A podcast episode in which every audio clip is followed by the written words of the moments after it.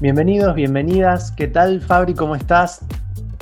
Muy bien, Seba, acá. Eh, contento porque me han llegado los resultados de COVID y soy no reactivo, negativo, no sé, uno me dijeron no reactivo, otro negativo, pero la cuestión es que estoy haciendo como una mini cuarentena eh, y no, no tengo nada, así que me aproveché para, para ver algunas cositas y estoy contento de haber tenido tiempo, ese tiempo extra.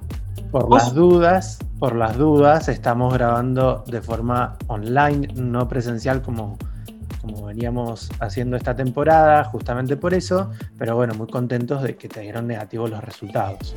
Sí, sí, sí, sí, aparte cuidándote a vos, que no solamente le tenés miedo al virus, sino a que te metan cosas en el cuerpo. y la verdad que es bastante incómodo. prefiero, prefiero, evitar, prefiero evitar ese trauma.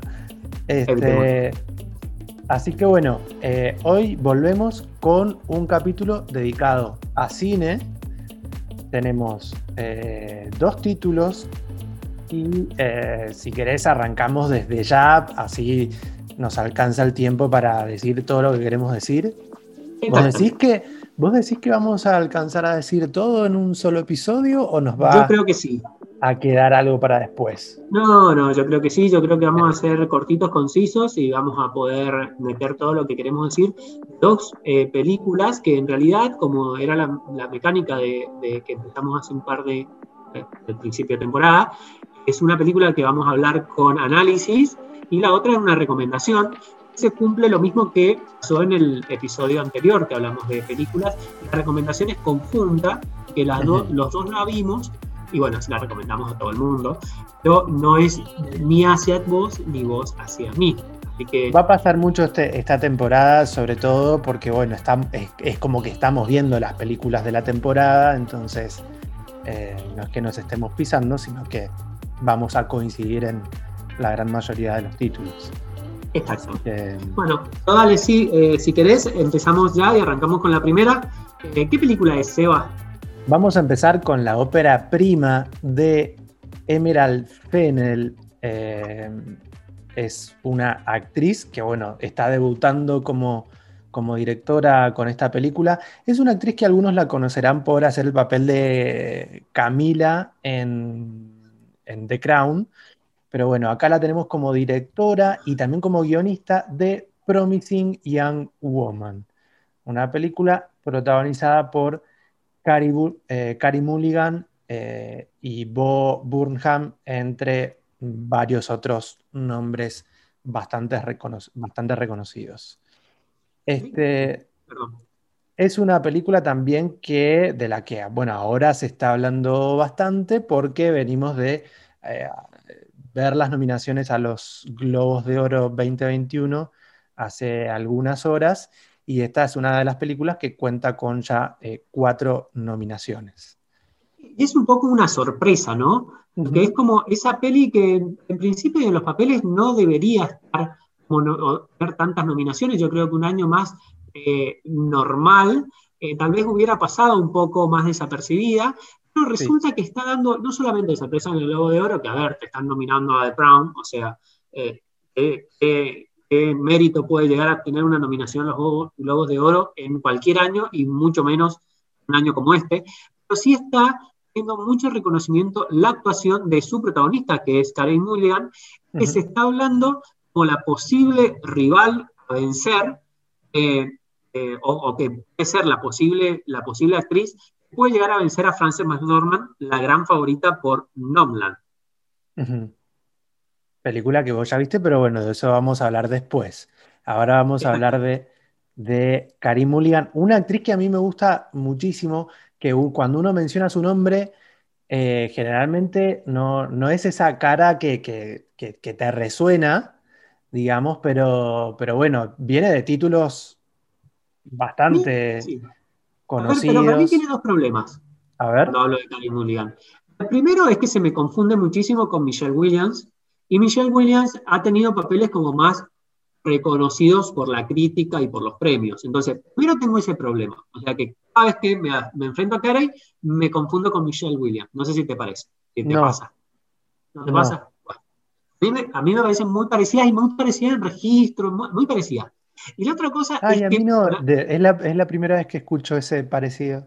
No, es que no, las tengo como bien categorizadas a las dos, como que, no, no, bueno, no, no sé, a mí no me parecen parecidas físicamente ni actoralmente.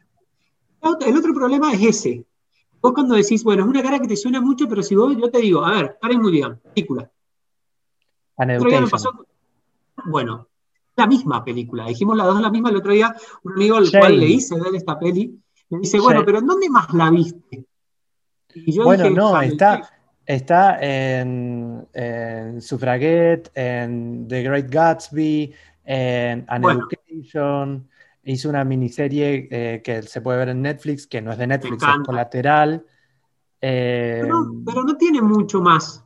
O sea, yo creo, y ojo, a mí me gusta mucho como actriz y en Han Education me pareció excelente lo que hizo. Eh, es, más, la, es la hermana de Michael Fassbender en Shame. No, ¿ves? Ahí está. Esa es Michelle Williams. ¿Viste que me da la razón? No, te estás confundiendo. No, Michelle, Williams, Michelle Williams no está en Shame. Es la hermana, y a ver, y ya lo Es la hermana, y es la escena que nos cautivó, la vimos juntos en el cine y tiene, Cari Mulligan tiene la escena que nos cautivó en el cine, con esa tenés razón, tenés razón, ¿ves? Yo pensaba que era... Porque Jane tiene otra cosa que cautiva, pero, y más en la pantalla grande, pero lo, otro que cautiva en esa película es la hermana de, Michael Fassbender. estaba convencido de que había sido Michelle Williams. Mirá si no bueno, igual tiene sentido porque si, como que si las tenés ahí como muy íntimamente relacionadas, esas dos actrices, como que, bueno, es normal que, las confundan. Igual sí, ahora que lo decís, es como que puede, no, bueno, no sé si es porque son rubias, pero no, Ay, no, qué comentario No, no, pero digo, tienen algún aire, algo en la cara, pero no, la, no las termino de encontrar directamente parecidas. Bueno, bueno pero ¿de qué va? Es una actriz que nos gusta, en eso coincidimos. Sí, eso sí, me gusta mucho. Eh, tanto que me la confundo con otra que me gusta mucho. Eh, bueno, ¿y qué es eh, una joven promesa? Una, una, sí, una joven promesa sería y una, sí, una joven promesa, mm, sí. es esta eh, película? A ver, esta película cuenta la historia de una chica de 30 años que, bueno, que... Antes de todo, lo vamos a poner el coso, eh, tal vez hasta en la sinopsis, o bien, pero después vamos a hablar con spoilers. sí, sí, sí, sí, sí, esto se habla con spoilers, sí, porque no hay forma de hablar sin spoilers de esta película, ahora van a entender por qué. Eh, bueno, eh, Carrie Mulligan interpreta a Casey, eh, que bueno, es una chica de 30 años que trabaja en una cafetería, pero cuando la conocemos a Casey, la conocemos aparentemente borracha, media mm, tirada en un bar, siendo presa fácil, podríamos decirlo, de todos los hombres del bar. Eh, e inmediatamente lo que, lo que conoce, es casi el prólogo de la película. Sí, sí, sí, es la, escena de los títulos. La escena de los títulos es, bueno, eh, un engaño porque justamente no está sucediendo lo que nosotros creemos que está sucediendo y está sucediendo otra cosa. ese, esa actuación de borracha que ahí se la está haciendo intencionalmente. Hasta acá estamos contando los cinco primeros minutos de la película.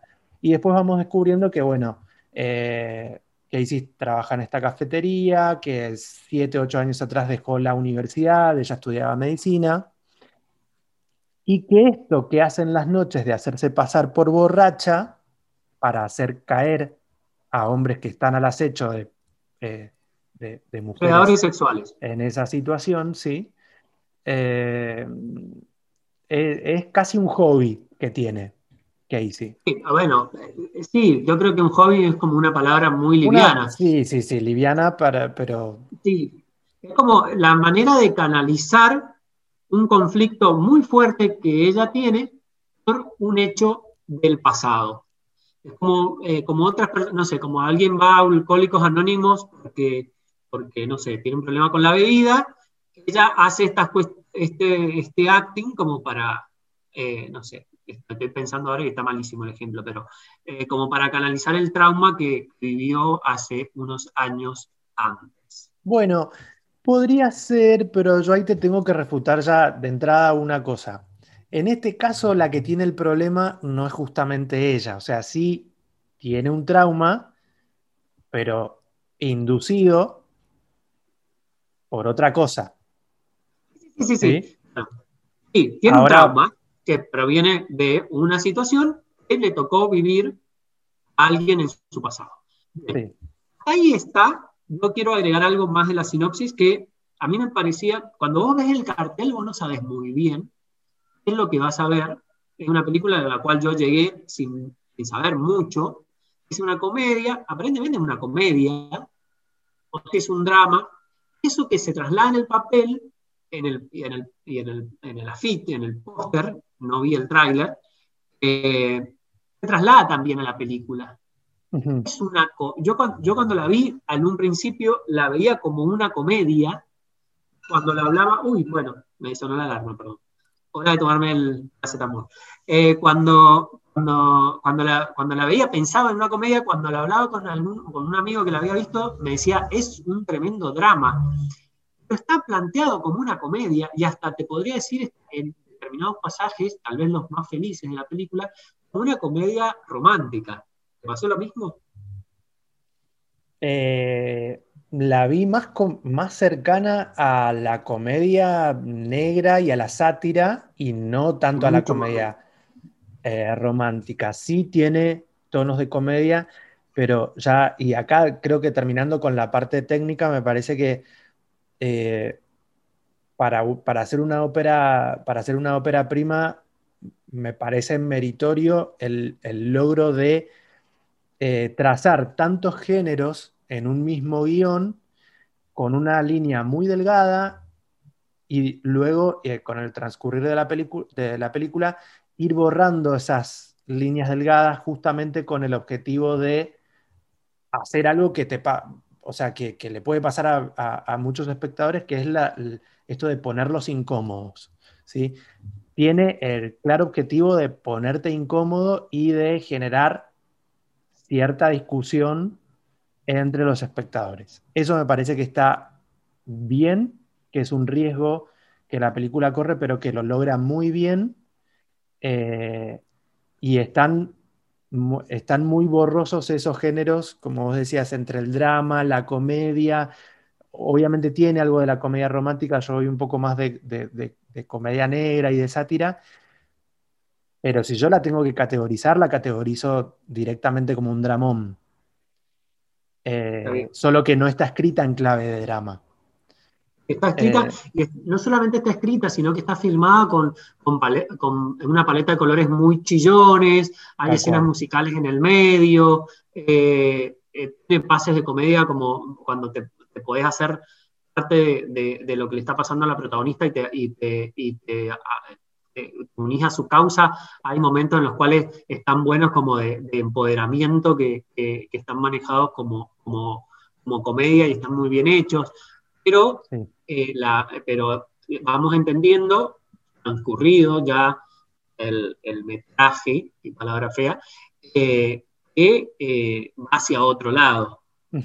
Ahí es donde, bueno, ya obviamente empezamos a hablar en terreno de spoilers, spoilers, spoilers, spoilers. Te pregunto si te gustó eso, si te gustó esa, ese, ese devenir en otra cosa, y en, en, particular y en líneas generales, ¿qué te pareció la película? Sí, la verdad que me gustó mucho esa transformación que, se va sintiendo eh, durante, durante la peli, me, me, gustó mucho. Me parece muy inteligente también dentro de eso, como decía, eso, dentro de esos riesgos que corre, me parece muy, muy inteligente. Más allá de que mucha gente en redes sociales es fácil encontrarse con un tweet que diga otra película más que hable eh, que en tono de denuncia o contestataria es fácil encontrarse con ese tipo de comentarios, pero aún así me parece eh, bastante, bastante fresca y me parece que habla de algo en un tono distinto a como se venía hablando. Eh, entonces me gustó mucho esa, esa transformación que va teniendo eh, la película en el transcurrir y eh, si me preguntas por mi valoración es bastante alta. Yo igual como que necesito que decante un poco. ¿Por qué? Porque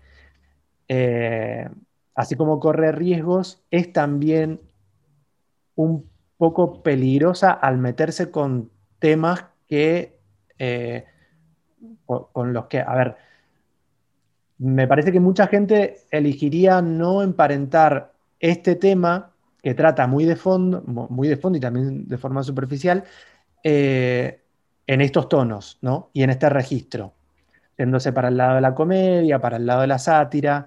Me parece que eh, mucha gente la puede acusar como de no tratar el tema con la suficiente sensibilidad o con el suficiente rigor que amerita en esta época.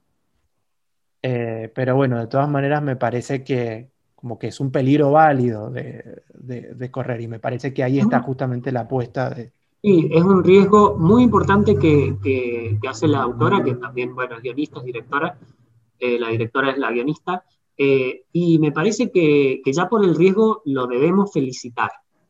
Ahora, ¿hace cuánto la viste, Seba? dos días ah, la tenés como muy fresca. A mí lo que me pasó es que cuando la terminé de ver, estaba como eufórico. O sea, como que, what the fuck, me, o, sea, me, porque te impacta. Hay una escena principalmente que, te impacta y, que, es, que es un punto de quiebre donde, donde vos no esperabas que, iba a pasar eso. Eh, pero después, con el devenir de los días... El, eh, como, perdón, una interrupción. Es como, hay como un falso clímax en la película. Y eso también me parece que está súper bien manejado. Está bien manejado, bien manejado y me parece que lo, es lo, el riesgo más grande que corre la película, que durante todo el tiempo nos, hizo empatizar con, la, con, el personaje protagonista y viendo sus pequeños, eh, eh, sus pequeños logros, sus, sus pequeñas batallas ganadas, para después, al final, dar una vuelta abrupta y eh, marcarnos en, una escena con un plano, bueno, en el cual vemos que, la protagonista es asesinada, ni más ni menos. yo creo que el riesgo es, o sea, es, valioso, lo reconozco, pero qué problemas tengo yo y qué problemas con el venir de los días me, fue, me, fue, me, fueron, me fueron apareciendo. Primero, es esto, este final y el mensaje que puede dar.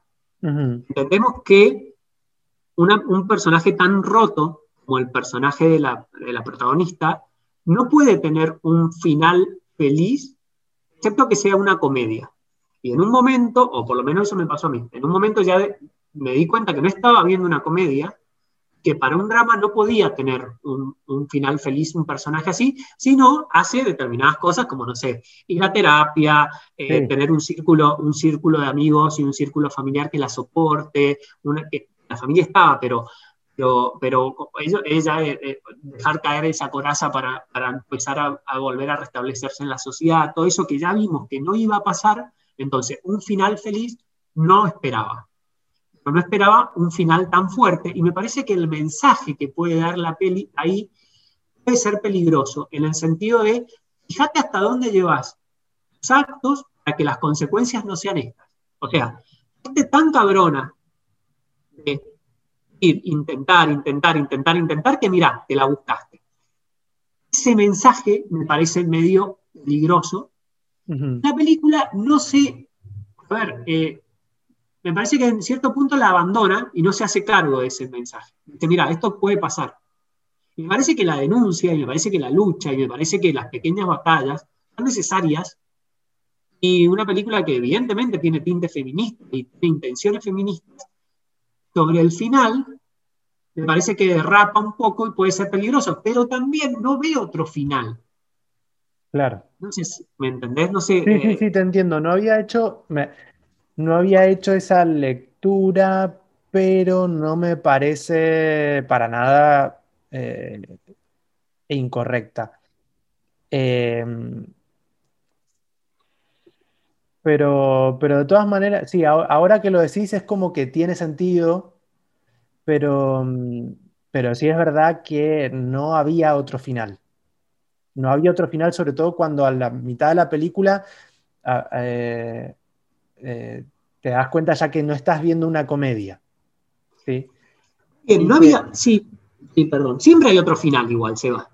O sea, tal vez no hay un final mejor. Ponele que al final, no sé, la policía llegaba a tiempo, o alguna amiga, o, la familia se daba cuenta, o la amiga con la que dijo, bueno, no me veas nunca más, eh, tomó conciencia de que podía pasar algo, alguien la podía haber salvado. Había, un, había otro final posible y otro mensaje final posible.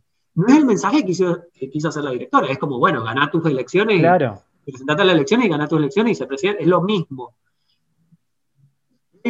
yo creo, que, no por, yo creo que no, que no había otro final porque eh, yo, a ver, debo decir esto, en un momento me imaginé eh, en, esa situación, en ese falso clímax en donde estamos viendo que, la protagonista es eh, asesinada, me imaginé al personaje de Ryan, que es el de Bob Burnham, llegando y tratando de salvarla, dije no, está clarísimo, o sea, una vez que terminás de ver la escena decís, no, está clarísimo que esto no podría y no debería haber sucedido. Y si te, si te pones a pensar en, en otra persona allegada a ella, tampoco porque no es lo que te contaron durante toda la película. Me parece que ese desenlace para el personaje es lo más cercano a la denuncia que tiene la película y es lo más cercano a lo real. Ahí es podría pasar realmente. Ah, que es lo que, a ver, lejos de la, de, la intención de la ficción, es lo que muy probablemente podría pasar en la realidad. Exacto. Y que pasa. que pasaría. Entonces es, como que ahí te termina de tachar el género de la comedia y te dice, no, mira, esto no pasa tan solo acá en la ficción, sino que pasa en la realidad. Ahí es donde... Y me parece también que tiene un, eh, hay, hay, un, con el, con el, con, a ver, con el clímax real que tiene la, la, película después de esa escena, encuentro un parecido a, eh, vos creo que me vas a odiar por, por, la referencia, pero encuentro un parecido a lo que vimos hace muchos años atrás en Relatos Salvajes, en donde hay un, una consecución de relatos que si bien un montón de gente se rió en las salas de cine, eso creo que lo vivimos los dos, con historias que son más preocupantes que divertidas, eh, la película va, marcando una, una, clara línea de, angustia y de profundidad en la angustia, y luego es como que sobre el final repunta con eh, algo un poquito más eh, que, que, te saque el peso y que te saque la responsabilidad encima como espectador y que no termines en el, segundo final de la película angustiado, sino un poco más relajado o un poco más, no relajado, sino satisfecho con, ese final que te está mostrando. Ahí es donde vi ese parecido con este final que trata de darte una palmadita en la espalda o, o, sobarte un poquito la espalda como espectador y decir, bueno, mira, todo esto pasó, pero bueno, pasó por algo y pasó por algo que no sé, no... entiendo, pero no alcanza. ¿Cómo, me parece. Entiendo, entiendo dónde vas, pero me parece que no alcanza. Me parece que la quisimos todos durante toda la peli y que hayan matado al personaje hacia el final, pues, pero me parece arriesgado y me parece que está bien.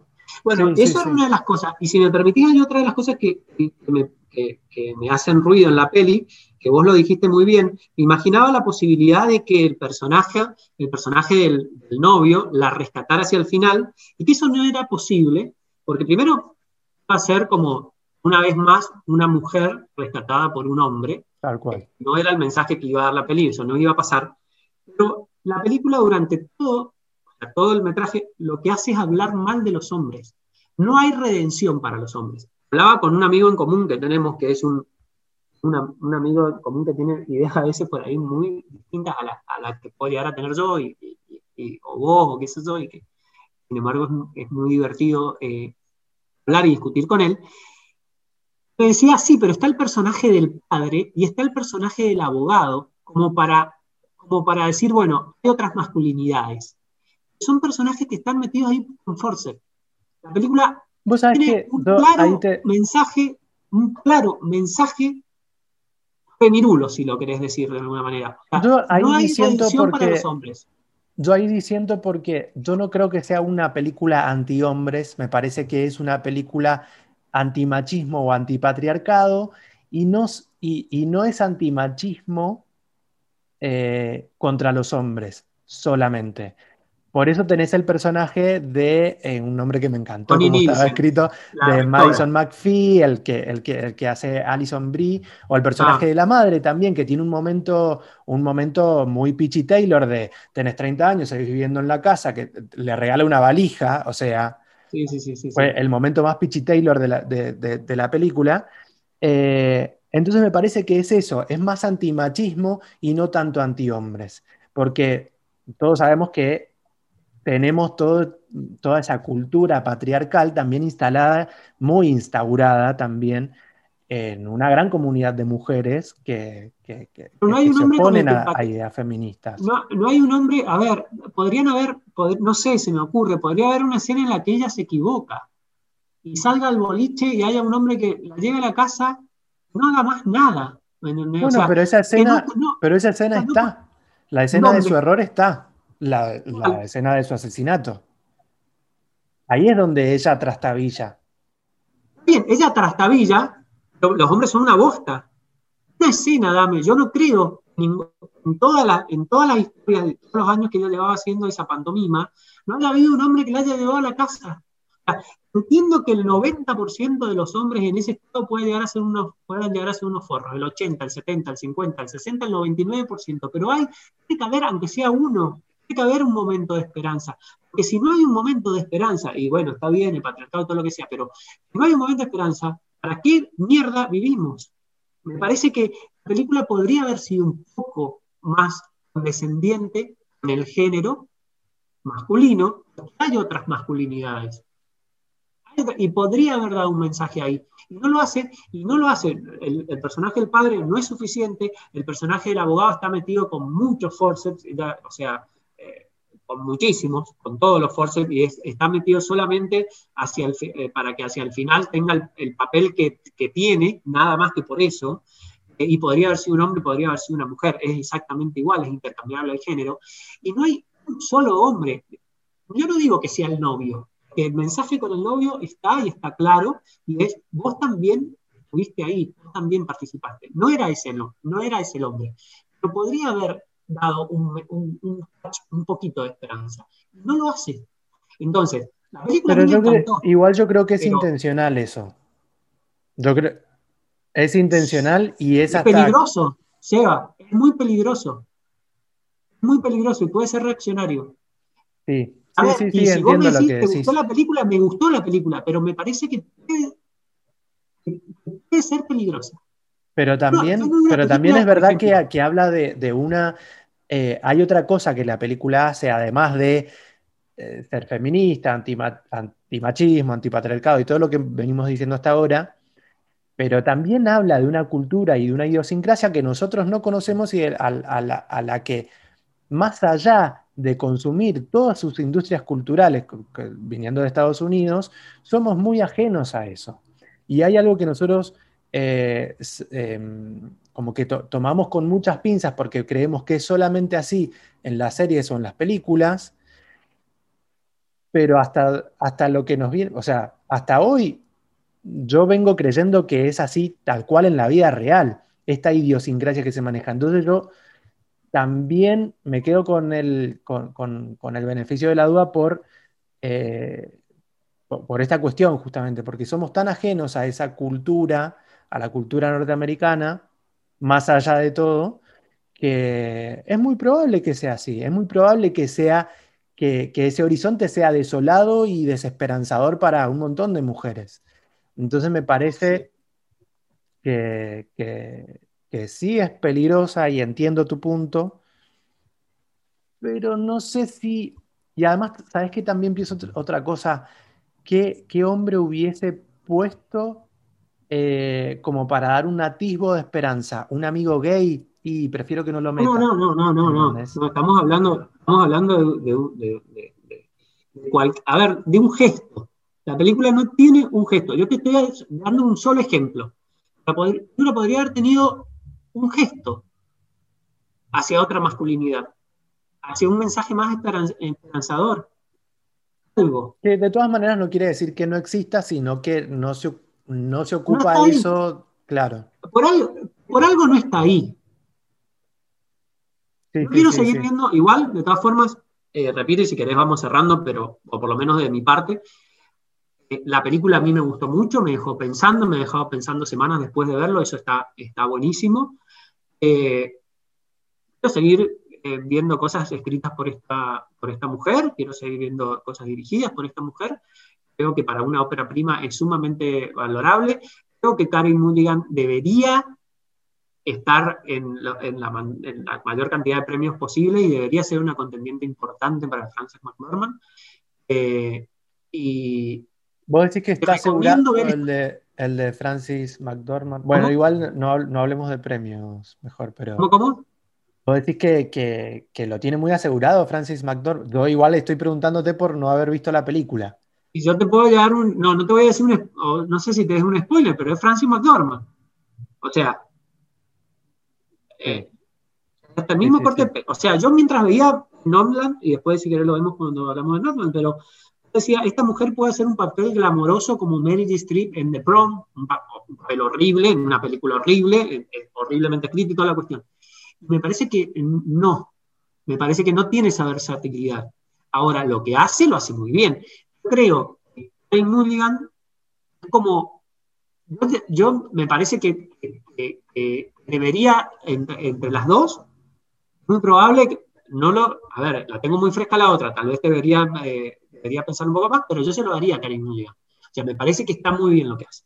Ahora, ese es el combo y ese es el cierre. Yo, la película me gustó, sí, la recomiendo, sí. Pero no sé si se la recomendaría a ciertas personas. Me parece que llegar a ser un poco peligrosa.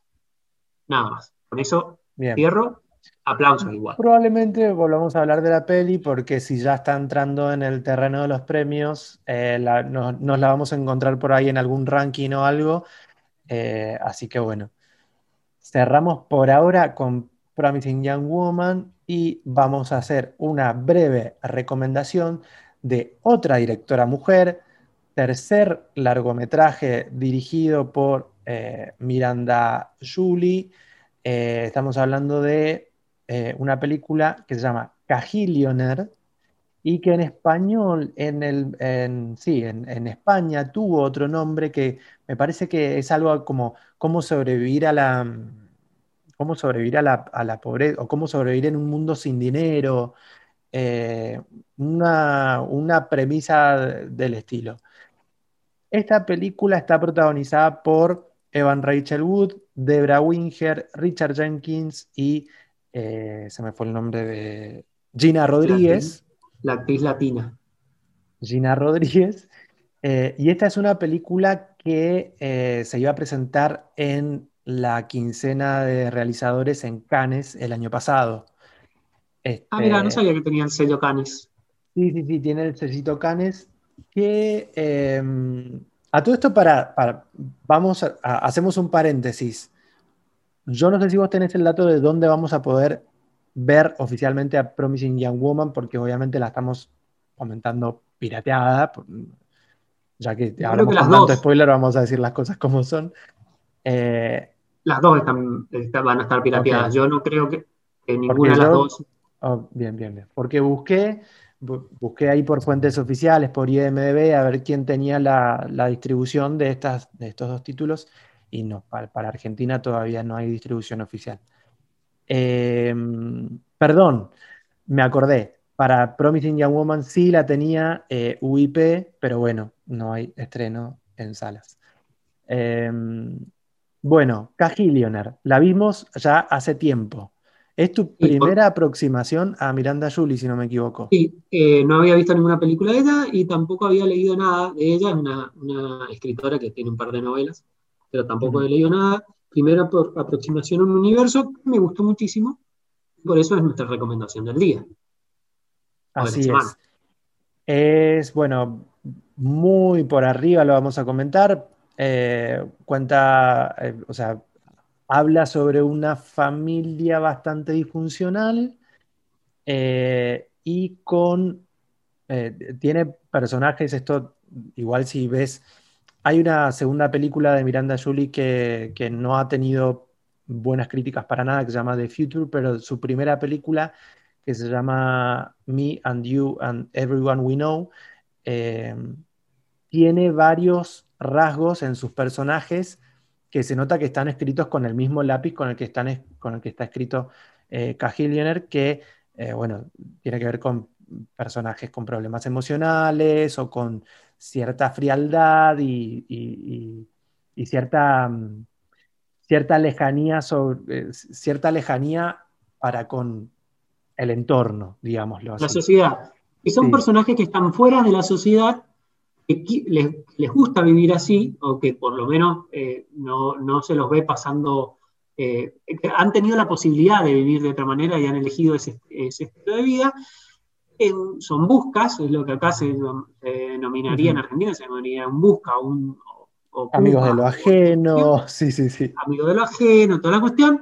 Eh, es una familia de estos personajes. Esta, una familia disfuncional en tono aparente de comedia, comedia dramática. Acá sí me puede decir que es más bien una comedia, tiene más toques de comedia marcados.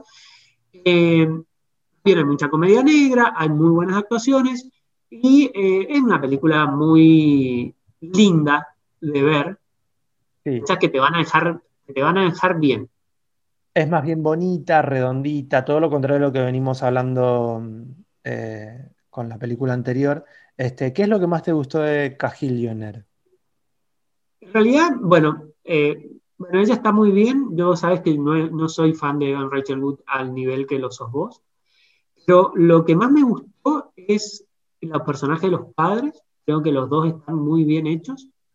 Y eh, sorprenderme porque también es como una peli de la que llegué sin haber visto ni hablado nada.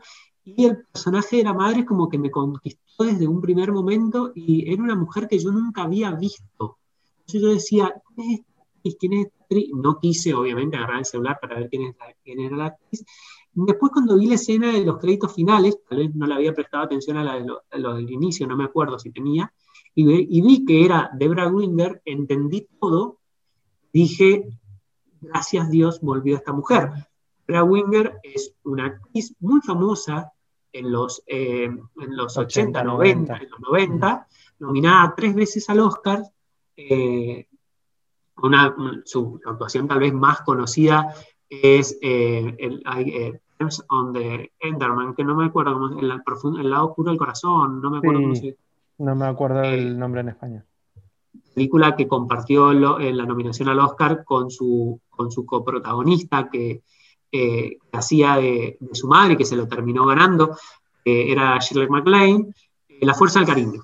Eh, es una actriz que en los, a finales de los 90, principios de los 2000, desapareció de la escena porque era lo que en otra época eh, consideraba como una personalidad complicada para trabajar con ella. la mina tenía aparentemente carácter y una inteligencia eh, un poquito más, eh, más, más alta de lo normal, se cansó de la industria y se fue al carajo y después ha vuelto con esta participación. Hay otra película que, que, hizo y estuvo en la serie en terapia de, de HBO. y es una actriz de la madre y a mí me, me, encantaría seguir, seguir viéndola. Y creo que eso fue lo que más me gustó de la película. Disculpame que fue algo tan chiquito, tal vez vos esperabas otra. No, no, vos es que vos sos fan de las, de, las apariciones chiquititas de personajes chiquititos. Sabía, sabía que me ibas a decir eso.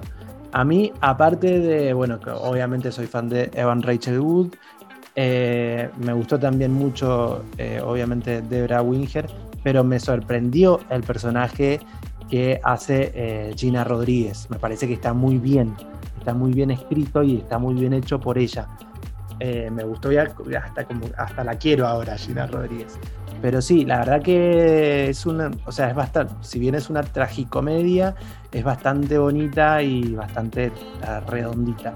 Así que bueno, esa es nuestra recomendación de la semana. Bueno, Sebas, nos vemos la próxima para hablar de series.